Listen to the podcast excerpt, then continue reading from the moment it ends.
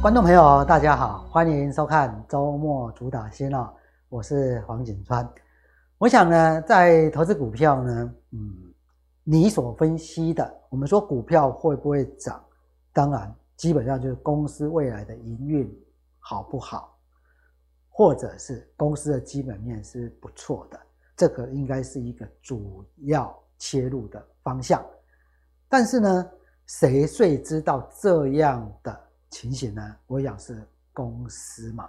那有时候我们说跟着公司做多，你就叫事半功倍。哦，跟着公司做多是事半功倍嘛。所以，我们假如说呢，能够知道说，哎，现在公司呢对未来是看好的，对未来基本上是偏多的。在这种情况之下，我们去做一个投资，再去做一个分析。是不是会觉得便利很多呢？那今天呢，我们在节目就跟大家提，哎，怎么样跟着公司来财务操作？其中的一个叫做可转换公司债哦，叫可转换公司债。我们着眼的还是公司营运的一个未来成长跟获利的一个角度。但是呢，我们可以跟着公司来做多，也就公司对未来其实有更强的一个规划嘛。那我们用这个角度来做一个切入点，所以呢，首先呢，我们在今天晚上来跟大家谈谈可转换公司债啊。第一个，我们先谈谈可转换公司债它的意义了哈。那可转换公司债呢，顾名思义就是公司呢，它发行一个债券，在还没有换成普通股之前，它是可以怎么样？它是一个债券，然后呢，当股票涨上去，它可以换成普通股，所以呢，它的意义是在未来一段时间，如果股价超过转换价格，对不对？强调是转换价格。当然了，假如说它没有到达转换价格，你不会去转嘛。例如说，你可以用一百块去转这家公司的股票，现在市价只有七十块，你会不会去把它转一转，拿来七十块卖掉？不会啊。那你超过一百块，例如说它已经变成一百五了，你会不会把它转成股票去市场卖掉？会，因为你是用一百块去换成普通股，然后一百五十块市场卖掉。好，那这种情况之下呢，它可以转换成股票卖掉。假如呢，刚好在发行的这一段期间，我们说公司虽然是偏多，但是你有可能遇到外在大环境真的非常不理想。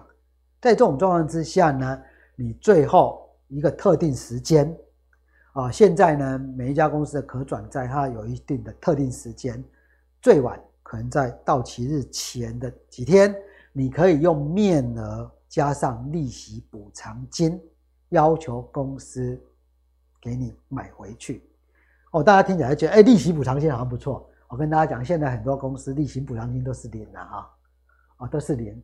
哦，不过你至少会说，我可以用面额卖回给公司，诶，这样听起来算蛮不错的嘛，对不对？那这个就是可转换公司债的基本的意义。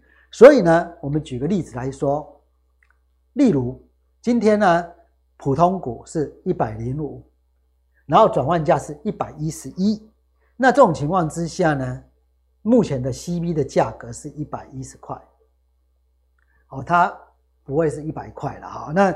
那因为你看它离这个转换价格那么近了啊，那假设你买一张 CB 可以转换成九百股，这九百股的算法就是你一张是十万块，你一张可转换公司在它的面额是十万块，而十万块呢，你每一股可以用一百一十一转换嘛，所以我就已经事先就已经约定好了。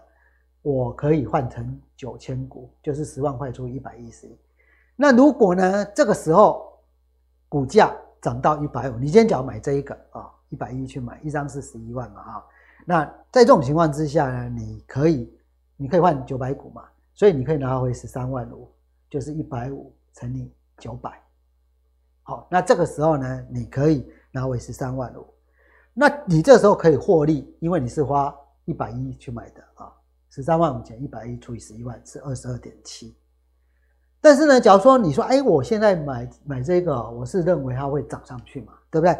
那假如没有呢，这个普通股呢一直跌一直跌，跌到七十块，或者你说，哎，这个我看错了，它跌到八十块，跌到更低，那或者遇到外在环境不理想，那你的最大损失就是多少？因为你可以要求公司一百块给你买回，但这是特定时间哦，不是任何时间的特定时间，例如说快到期了，你发现这个呢都没涨，好，那这个时候我最大损失就是负的九点一趴，因为最坏还可以拿回十万块嘛。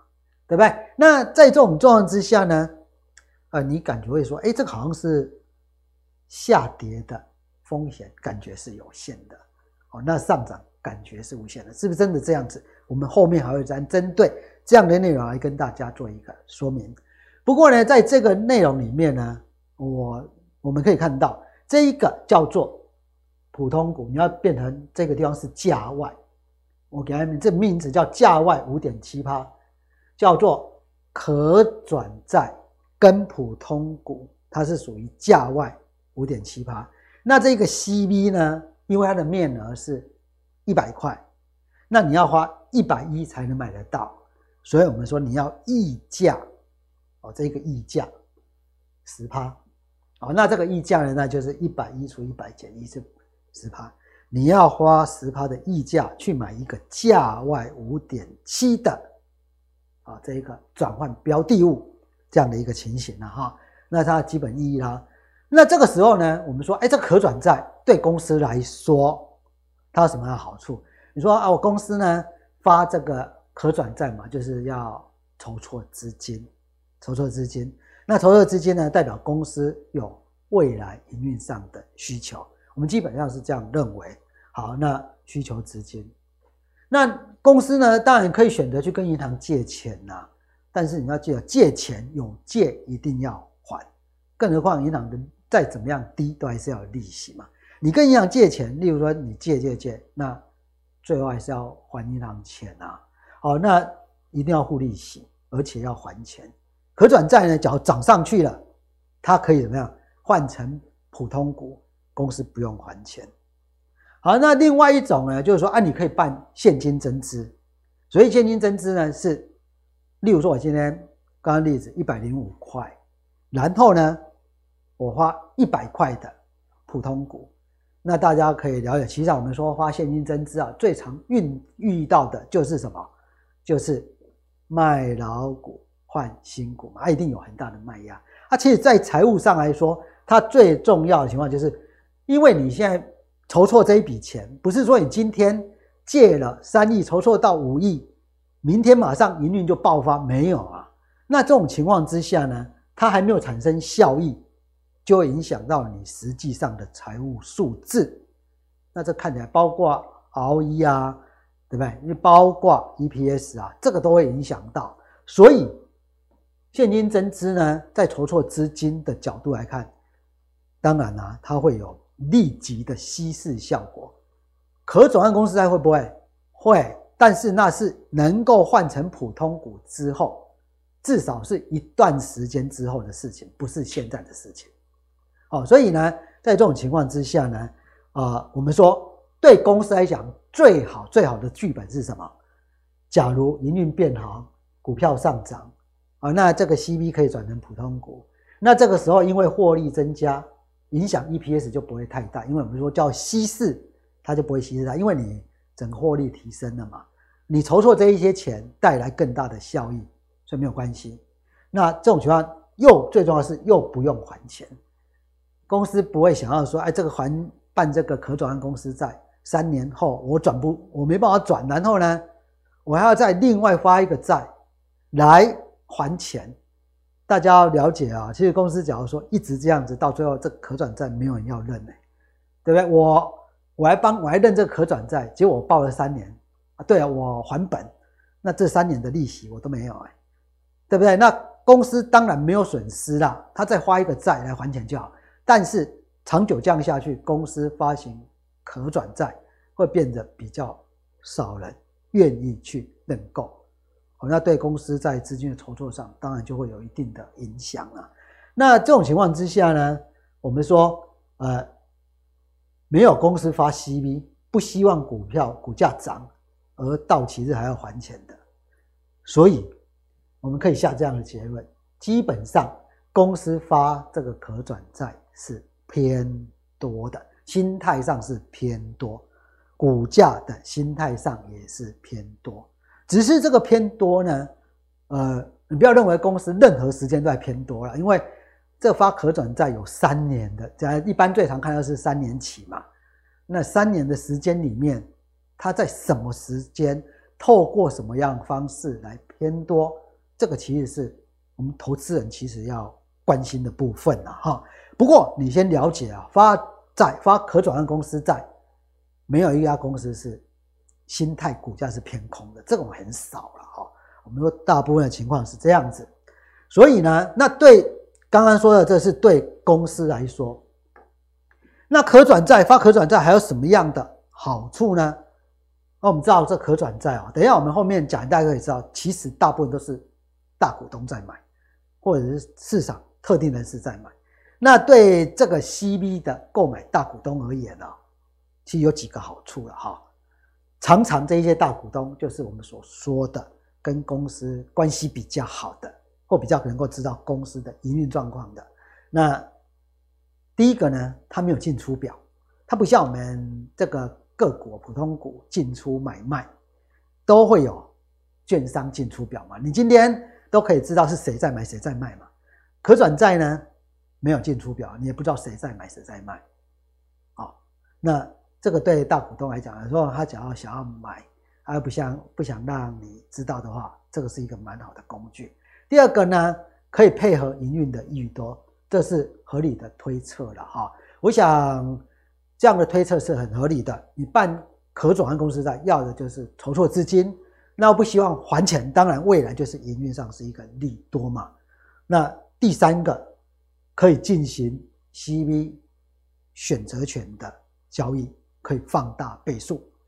这一个部分呢，我们在节目就不会特别提这个了啊。这个其实我觉得风险是比较大的，但是假设你是大股东。你知道公司营运的状况的，你当然可以用这种方式来放大倍数啦，对，风险又不是很大，因为你自己能够了解哦。那我们说，同样这也要知道公司未来的营运利多，所以对这个 CB 的大股东而言，甚至就是说啊，我今天假如说我要买，我知道公司未来是不错的，我假设我这样子，我知道公司未来不错，你会去市场买股票呢？让大家一窝蜂跟着上去，还是我还买可转换公司债，在适当的时间，我想这一种情况下，说不定对大股东更理想啊。好，所以呢，我们就要能够来了解，这是我们一开始对可转换公司债的一个说明，对公司对大股东来讲。所以呢，刚刚大家看到我那个例子，可能就会说，哎，好像买可转债比较好，因为它下跌有限嘛。对不对？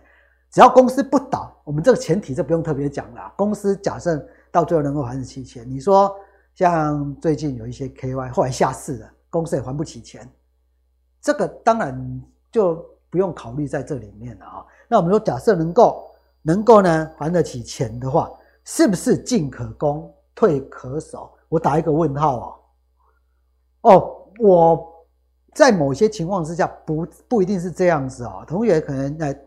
听众朋友、观众朋友呢，可能要知道，基本上呢，这是大家对可转债的第一个感觉。我们要给大家一个结论，就是说，我们要了解公司的心态，但是选好的公司买普通股，我还是觉得这样是比较好的方式。那为什么？来，我们来解释一下。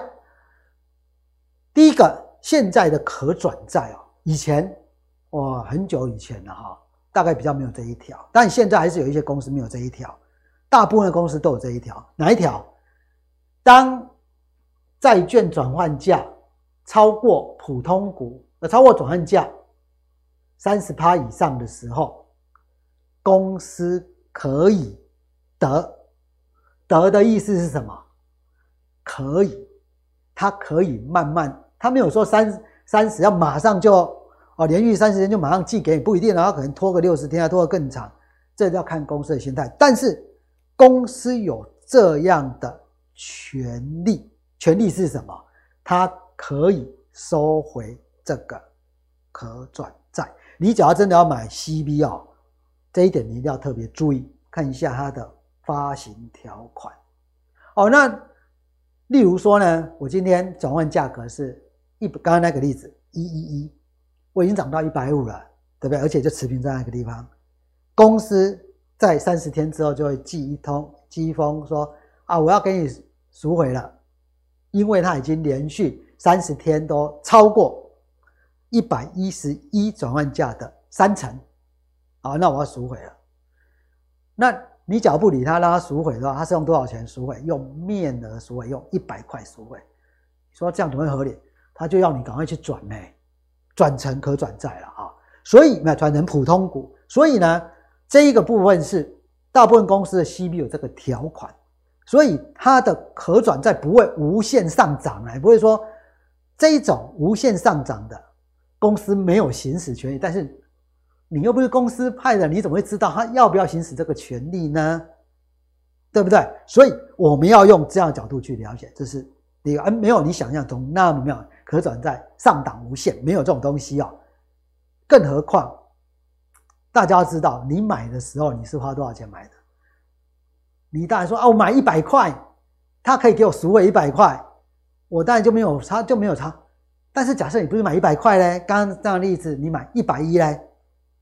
那你要知道，假如说三十趴以后就不会动了，然后公司又要求你卖回那张可转债，你把它换成普通股卖掉，你顶多只有赚二十几趴而已，因为你花的你买的是一百一十块的这样的一个情况。好，那我举例子来说，你你举这个例子，你就可以来让你思考，到底要买普通股好还是可转债好？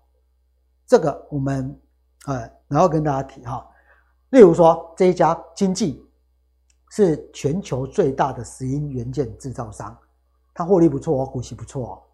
好，那现在预估它明年的股息大概可以至少大概有七趴，也算不错嘛，好不错的公司。那股价例如一百块，十二月十三了哈，这样刚好比较好讲。那那一天的可转债的价格是一一四。代表说你要买这一张面额一百块的可转换公司债，你要一百一十四元，那它的转换价格是一三三点七，它是除息后调整成一三三点七。好，那今天呢，如果经济涨到一百七十四块，因为一三三点七乘以一点三嘛，你要用这个角度去假设，因为你说啊，万一涨到三百块呢，那就没有差。问题是。那假如涨到一百七十五就不会动呢？公司就要求你就行使赎回权，所以你要用这个角度去看嘛。啊，假设你涨到一百七十四一个月，因为公司有回收条款，有回收条款，所以可以要要求你要把这一个可转，你赶快去数一数，啊，赶快去转换一下，不好就要收回来了，我就要收回来了。那一张可转债呢，可以换成七百四十八股。十万除以转换价一三三点七，对不对？是七百四十八股。那你一七百四十八股呢？你拿去市场卖一七四，你可以拿回十三万。问题是你买的价格是一一四，那这个报酬率只有十四趴啊！所以让十三万除减十一点四万除以十一点四万，那十四趴。但是呢？假如说你买进普通股，啊，那你买进普通股呢？这个时候这个地方写一下，是一三零减掉一一四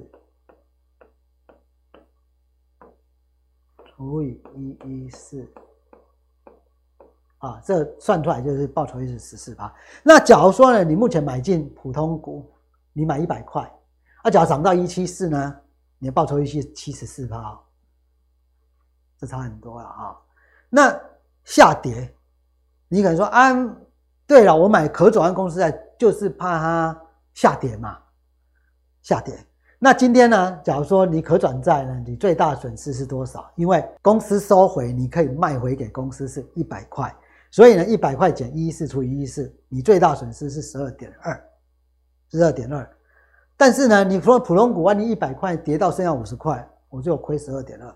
但是呢，我们在投资的时候总是要思考这个呢。去年啊，去年一百一十年，它的 EPS 接近十块。你说无缘无故跌到五十块，它又是全球最大的石英元件制造商，那为什么会无缘无故跌到五十块呢？对不对？你要你要知道，你不要只怕说啊，它就会跌跌到无穷尽，一直跌。股票市场不会这样子啊啊！那这种情况之下呢，普通股你说哎，可能跌更多。这个你只要遇到什么其他外在的什么金融风暴什么，这种不敢说。但是原则上呢，你站在一个投资的观点，你是要评估一下。那我我的观点是，你要考虑可能的几率问题。你说哎，涨到一百七十四，容不容易？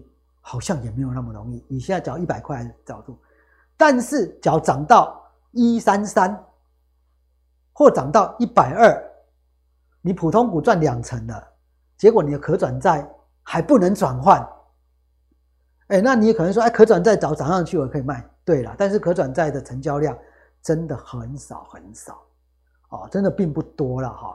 所以你在这种情况之下呢，我们说买 CB 容易赚钱，还是普通股容易赚钱？你要知道这样的可能的几率。所以你说，哎，买可转债只是为了下跌风险有限，这到底好不好？你要打一个问号了哈。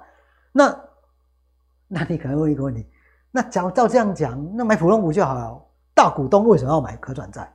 第一个嘛，大家可以做 CB option 啊，CB 的选择权。第二个，他知道什么时候可能会上涨嘛。哦，嗯，这刚刚前面有跟大家解释过。那你又不是大股东，那我也不建议你去做 CB 选择权嘛。好，那我们最重要是下一页啊，这个好跟大家提。今天呢，这一家可转债，你可以看到啊，刺激市场买不到。你说，哎，我刚刚前面是写一百一十四嘛。那假设我一百零一能够买得到，你要买经济还是买经济的可转债？哦，这个就这就不一定哦。这个你说，哎，买一百零一没关系，我放个三年，有涨上去我就换掉，没有涨上去呢，我可以怎么样？我一百块公司会给我买回来。你懂这样意思吗？我再说一次，你只要一百零一能够买得到可转债，一百零一买得到。的话，今天我到期日之前股票没有涨上去，我就卖给公司嘛，一百块，我就亏一块钱，亏一趴，你能不能接受？我想大多数人都可以接受。好，那只要涨上去呢？那我们说，啊，公司会偏多涨上去，我就跟着卖掉嘛，那这样是不是更好？对，问题是，一百零一能不能买得到？能不能买得到？等一下来解释了哈。但是呢，我们说可转债公司在经济有上市以后，这是它可转债的上市价，上市后的价格。这边第一天跳空涨停一一零，然后呢，接下来再哇，最低呢大概一百零九点多，有没有一零一让你买？没有啦。啊，你说经济？上市有经济哦，这是经济可转债。经济上市以后，它有没有涨上去？没有。但可转债有没有跌很多？没有。好，那我们重点是一零一能不能买得到？这个才是我们关心的嘛。哈，好，这个我们后面会给大家一个答案的哈。那你假如能够买得到，我觉得可转债那真的蛮不错的了哈。啊，这样。那所以呢，我们要知道你会不会买到？我们来看一下可转债它的时程啊哈。啊，它的发行的时程，啊，时间会是怎么样子？你看哦，我们说可转债，我会把它分成四个阶段，啊，但对我们来讲啊，对投资人真的比较关心的，其实是后面这三个阶段，其实应该更关心一点了哈。不过我觉得四个阶段，你应该假设你对你刚买的股票，它要发可转债，你可以稍微注意一下了哈。好，那这个地方呢，第一个阶段就董事会先决议发行。然后送件，这个时候就会有一个稿本，就会有一个可转债的稿本。接下来生效，送件，然后生效，生效以后呢，券商要办理询圈或者是竞拍。哎，这差在哪里？你要知道一下哈。那可转债价格的确定溢价率正式版，这个地方会有一个正式版，正式的公开说明书。好，那过了这一段时间以后呢，可转债就在这里就正式的上市啦。那上市它会有一段的闭锁期，这段时间你不能换成股票，时间大概都是三个月，都是三个月，三个月不能换成普普通股。那这个地方可以转换了，转换呢，哎，这边经过漫长的时间，这边可转债这里到期。那现在公司，你可以卖回给公司，用一百块卖回给公司的时间，大部分都是在这一段时间。你可以卖回给公司，用一百块。当然有一些公司哦，在中间会选一段小小的一段时间。你也可以卖回给公司，也是用一百块。你只要觉得这边买买买，你买一百零一，然后你觉得啊，你转换价格一百块，哎，你跌到五十块了，你觉得没有机会了，你在这边用一百块卖回给公司，啊，这个也是可以的。但是有些公司没有这一段哦，哦，所以你那个发行条款要看清楚了哈。好，那这个这里面我们还是用刚刚的经济来做例子啊，经济呢，十二亿元的。转换公司债，无担保可转换公司债，收文日期。好，那这个资料去哪边看？证券期货局啊，你可以去证券期货局看这个资料。每一家公司有发 CV 的，原则上它收文的时候，哎，那边都可以都会出现。然后呢，接下来这边有一个正式的生效日期，也就这可转债正式的生效日期啦。好，那所以呢？你送件的收文日期那一天，你可以看到有一个什么呢？可转换公司债的公开说明书，尚未结案是吗？因为还没有生效嘛，所以叫尚未结案。好，那你点下去可以，哎，它里面写一些呃公司的营运状况啊，其实叫就会很清楚啊，你可以了解一下这家公司做什么，它这个可转债未来用在什么地方啊？它会写得很清楚，它有一些现金流量的预预计。预测营运的预测，哎，在上面其实都会写的还蛮清楚的。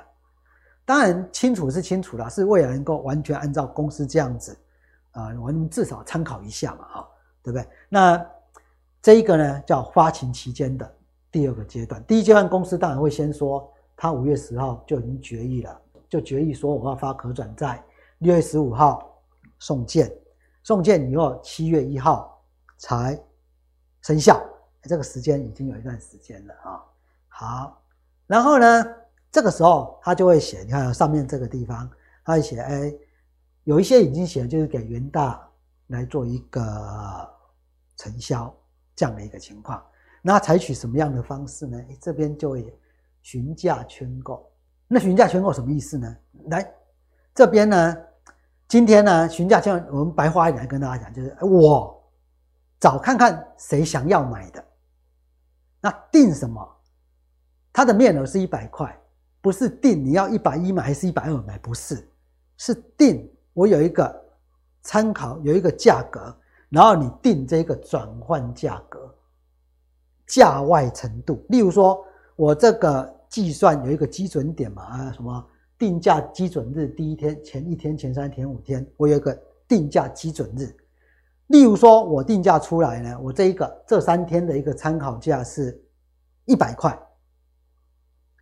那今天呢，我这个可转换公司在转换价格一定要比较高一点嘛？这个叫转换溢价率，或者是叫转换的价外程度，一百零六到一百一十五之间。来，我问看看。你呀、啊，你呀、啊，你呀、啊，你有有没有意愿呢、啊？你有没有意愿来跟我买这个东西？那你愿意用一百一十五买，还是一百零八买，还是一百零七买？这样啊，对不对？不是用一百零七，是愿意这个可转债。例如说，我刚刚说它的普通股是基准日是一百块，你是觉得呢？转换价格一百零七，这个时候你用一百块买，你愿不愿意愿不愿意买这张可转债？你愿不愿意买这张可转债？那还是呢？我转换价格一百零九，你愿不愿意买这张可转债？哦，这样可以了解意思了哈。那这个时候呢，假设你愿意参加购买的哦，团圈呃，群圈，应该这叫做圈购了哈。圈购呢，像圈购单，那这个时候圈购单表达认购意愿哦，哦，那这时候呢？就是表达你愿意买的意愿，认购意愿。不表示成交哦。哎，你了解这不表示成交，这边这边有写啊，双方不受圈购的内容所约束，只探只表达你的意愿。所以呢，你可能可以送，你当然可以送啊，但是最后会不会卖给你，不一定。那你说啊，我觉得一一五没关系啊，那你可以定价外一一五转换价一百一十五块，现在市价一百块，我愿意买。但是它不是根据你一个人意见，它是根据大多数的人的意见，然后定出一个转换价格、溢价率这样子。好，然后呢，你有意愿，他可能会给你买嘛。好，那我们这样来看，这是配售。那这个时候呢？每一个人最低圈购的价格数量是一张，最高是一零五零张。那这个是什么意思呢？今天，例如说像经济，它是十二万张。假设有一百万张要圈购的话，那变成说你认购一张的不用想了，不可能，因为呢不足一张的部分不予分配。你假设真的一百万张，它只有。十二万张嘛，那你平均要圈购八张，你要说我要买八张，看有没有一张的机会，不到一张嘛，你大也没有机会。你要九张，所以呢，对小散户来说呢，你圈购太少，根本没有机会了。更何况，他根据你什么，哎，跟券商有一定往来啊，点点点点点，就是合理的配售比例，哎。这个部分呢，就是说呢，优先配售给专业投资机构哦。这个这个这样写啊，就已经有很大的模糊空间了。好，那圈购以后呢，它是得到情况是最后呢，它定出一零六点七三的转换溢价率，也就是说呢，它的价外程度是六点七三，参考。那时候基准价是一百二十九块，乘以一零六点七三，得到一百三十八元，转换价一三八，那你要一千块的手续费，所以呢，你是花多少钱去买？你这可转换公司债是用一百零一元去买转换价一百三十八元的经济物，那你假如说呢，你可以用一百零一块买的话，你愿不愿意买？你哎，你说哎，那时候那时候股价搞不好只剩一二五啊，但是转换价格一三八，你要不要买？没关系嘛，涨上去我就换嘛，没有转上去我就怎么样？我就用一百块卖回给公司嘛，你会不会亏很多？不会。那你说哎，我等到这个，它是你在这边有写啊，七月十六号为定价基准日，它根据简单平均数。来乘以一个价格，就得到转换价。所以你这个寻圈是在圈什么东西？圈这一个转换溢价率。那你假如这边没有圈，你说啊，我等上市再买。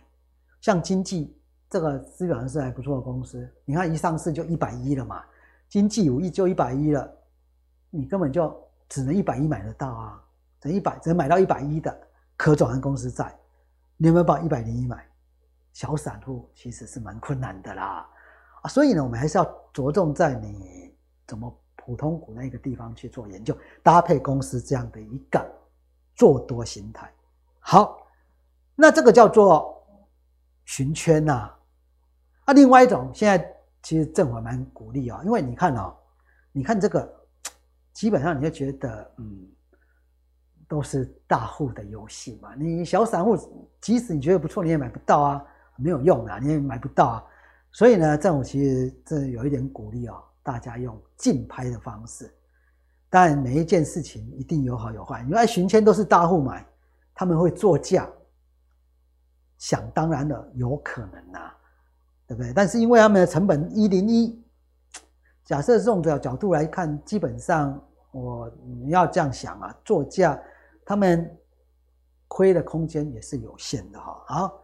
那我们说竞拍，我举例光罩山来说好了。光罩山呢，这个对公司来讲，它在投标日呢是七月十九到七月十一。每一个人，你那个你手机下单，那个地方你就可以下去点了，点说我要参与竞拍，哎，就是拍卖的意思。那一张也可以拍卖，呃，像买这一张光照一张，然后最高你可以买一千多张，它的竞拍数是一万七千多张，所以你最多可以买一层。好，那这个时候呢，它会有一个最低得标价格，就是大家公平嘛，公平来竞拍嘛，价高者买。哦，你竞拍比较高的人就买了。那你看啊，这一个像光照来说，它最高的价格是一二八，然后平均是一一五，那最低是一一二。也就是说呢，你去拍，你假如你下一三，你就买到了。买一张也可以买得到，那你说你只要买一二一二八，你就买到一二八啦。啊，平均是一一五点二三嘛。虽然的上市那一天的价格就是一一五点二三，它跟刚那个我们说的圈购是不一样的，它是以这一个成交价就是以这一个作为一个上市的价格，那代表说呢，一张可转换公司债十万，你得标的价格是十一点五二万，刚刚经济是。公司就是得到十万块，哦，那只是定那一个转换溢价率，这个部分你得标，这个部分你已经知道它当时候的转换价格了。我记得光照当时候在竞拍的时候，它的市价普通股市价是九十五块左右，啊，你这个地方是八八点八转换价，代表你已经可以转换了嘛。那所以才会竞拍的价格比较高一点，一五等于你说买一五点二三，它再涨一点，你就可以，你就可以赚钱了。好，那你这个时候这是投标的时候就已经知道它的转换价格。好，那这个时候呢，对公司来讲，它经过竞拍，它的收入会比较高。为什么？它是用这个得标的价格。啊，我们说大部分呢。平均价格是一五，大公司呢，假设像这个光照呢，一万七千多张，它每一张假设用寻圈的话，都是十万块，用竞拍呢，它卖到是一点五二万，每一张多卖了一万五，那一万七千多张呢，就多出大概两亿三的收入了，哦，是这样的一个意思啊，所以这是竞拍。那竞拍呢？那假如说很热门的时候，第一个价格会被拉上去，第二个呢，这一个可能会有很多小散户买走了。啊，那你会说，哎，这样大户就买比较少，嗯，有可能的啊。所以你可能还要搭配其他部分来看，说公司有没有更强的做多的心态嘛？啊，这样子，所以这是竞拍的部分。好，所以呢，对。我们说了这么多，其实最重要的是，你也知道它的一个发行时程啊，知道差异性，对公司的优点。那我们要记得，公司发可转换公司债，基本上就是偏多的。所以，我们来看一看啊，发行息率以后，普通股会上涨，有三个阶段，来稍微简单讲一下哈。例如说呢，你看这一个是金红。你只要看啊，它发行的时候，它的 PB 上市的时候，在这一天，十一月二十五号，那你可以看到，当时候它的一个营收表现怎么样？你说，哎，好像有变好了，但是原则上看起来还是很普通嘛。啊，按它上市的时候呢，CB 上市在这里，这叫第一阶段，上市后半年。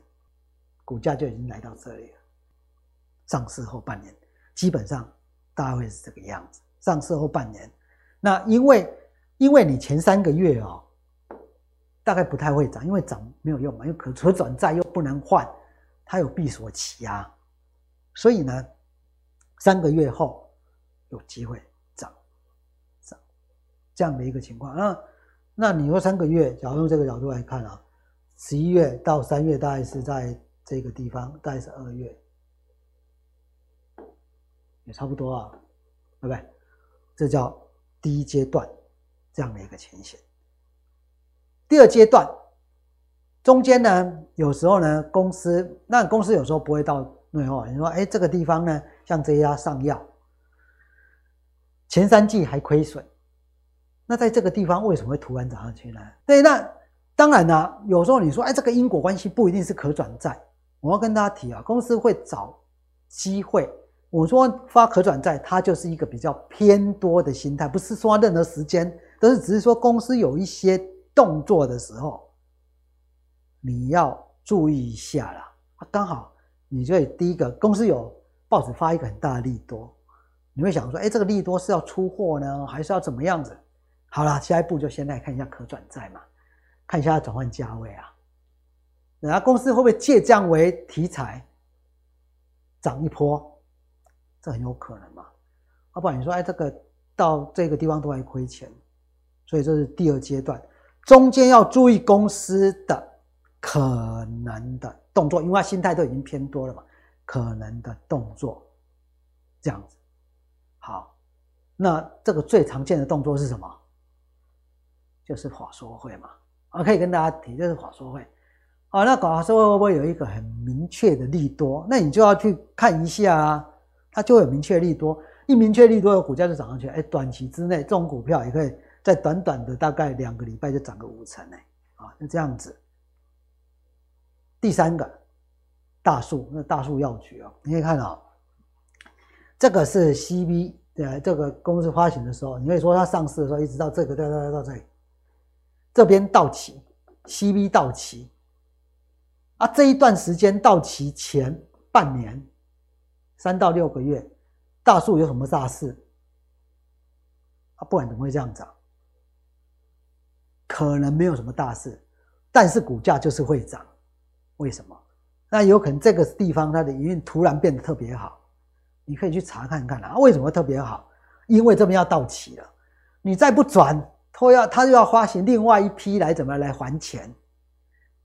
对公司来讲，我还要再再还钱，很麻烦啊。就是能够转是最好。所以呢，我们接下来谈一谈这一个部分呢。那我在我在今年呢五月会有一个课程啊，好，那我这个课程叫做可转换公司债的全攻略啦。基本上是要把所谓的可转换公司债呢，啊，我们说它发行的详细内容去做一个分析。然后呢，看这三阶段的上涨的行为。那当然，我们最重要是希望能够找出过去，啊，研究以过去为例子的，看公司可能会在什么样的状况之下，有什么样的讯息，有什么样的动作。